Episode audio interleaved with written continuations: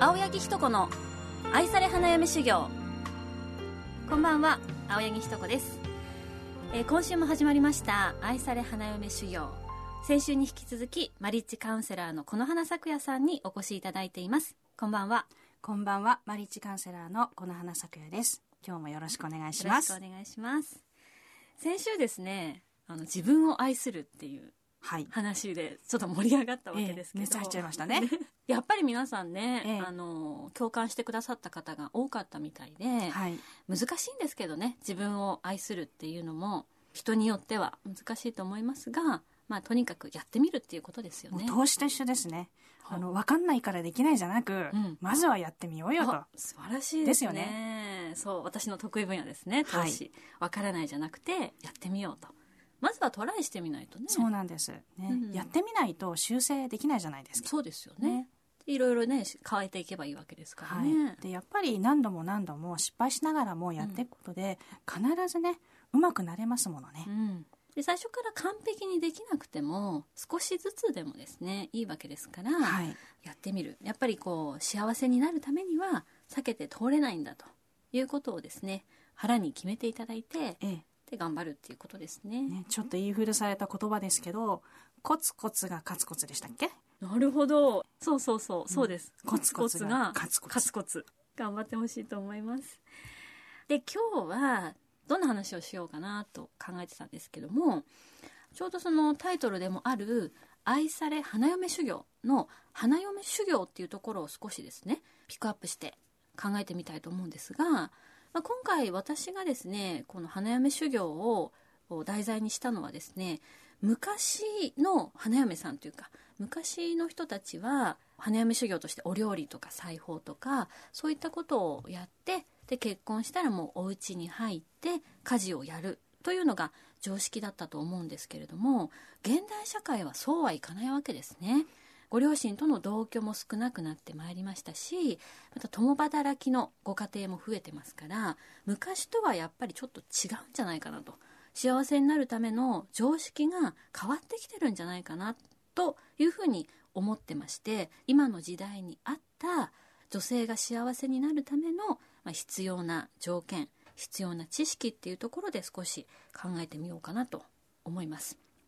ちなみに昔っていうことでもないですけど、はい、まあ一世以前のね。代前、二世代前の私たちのおお父さんお母さんとかおじいちゃんおばあちゃんの世代ってことでしょうか、はい、そのあたりのその花嫁修行っていうとどんなイメージがありますか？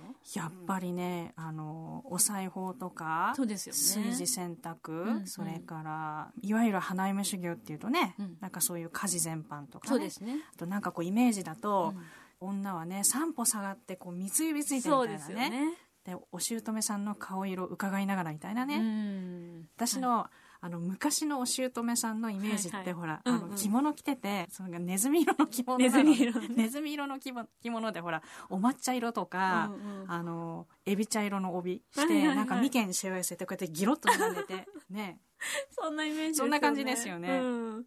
それであのお姑さんがいて小姑さんか兄嫁さんがいてなんか二人で冷たい眼差しで見てビクビクしているお嫁さんっていうねなんかそんな感じですよね。うん。やはり昔の花嫁修行というのは、妻ではなくお嫁さんという立場うんうん。だったわけですから、ええ。お姑さんとか小姑さん、兄嫁さんからね気に入られるようにってことで、うんうん。まあ、妻であるというよりもこの人たちに気に入られるなんかい,、うん。いわゆるいいお嫁さんそうですね。になるための修行だったんじゃないかなと思うんですね。うん。で今はあの先ほどね青柳さんがおっしゃったように核家族で、はい。夫婦がまずいてそこに、ね、生まれてくるお子さんっていうこういう家族の形態がね、うんうん。ほとんどですからで昔のまんまのことをやってもうん。響かないんですよね、うん。だから今は2人で作っていく、そういう家なわけですから、うん。やはり昔の花嫁修行と今の花嫁修行は変えなきゃいけない。あちょっと変わりますよね、もちろんそのお料理とか裁縫が必要ないっていう話ではなくてそれだけでは今の時代は成り立っていかないというかはい、どちらかというと旦那さんとの関係とかそうですねね、お子さんと旦那さんそれからご近所さんとかねそういうことですかね。そう思います。うんなので昔はやはり花嫁修行っていうとなんかそれこそまあね、テレビなんか見てても、お嫁さんがこう隅っこの方にいてじーっと黙ってこう正座してチクチクチクチクこうほら縫い物してる。ですね。それでこう口数少ないみたいなね、うん。みんながこう食べ終わった後にこうお台所で一人でご飯食べてるみそうたいな、そうだからお嫁さんはええ。なんか一緒にご飯食べないみたいな